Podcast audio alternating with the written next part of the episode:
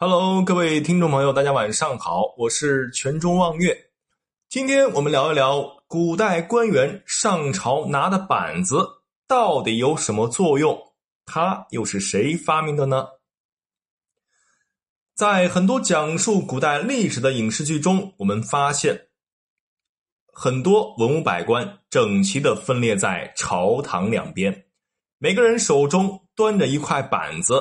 而且还总是盯着这块板子看，那么很多人就会感到很奇怪：大臣们手里拿的这个板儿到底是什么？它到底有什么作用呢？因为是古代官家所使用的东西，所以这个板儿有一个很不错的名字，叫护板。当时有时候，它也会被形象的称为手板、朝板或者玉板。那么什么是护板呢？东汉末年，刘熙在《释名》一书中解释说：“护，呼也，备呼望也。”说白了，护板就相当于现在我们使用的备忘录或者记事本。据记载，这个护板在商朝的时候就已经成了官员们的办公工具。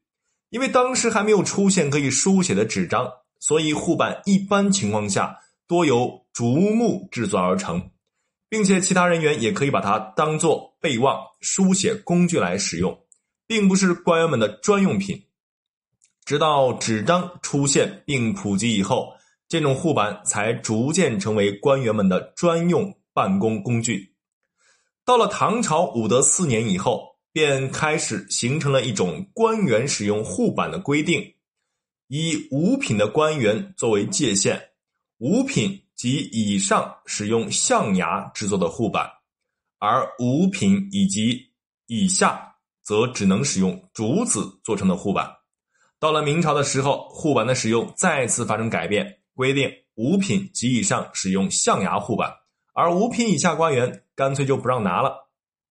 据说这个护板的价格要看象牙护板的年代和保存现状，如果是明代的且保存。比较完整的价格应该在十万以上，如果上面有一些图案花纹，这价格至少要翻上好几倍。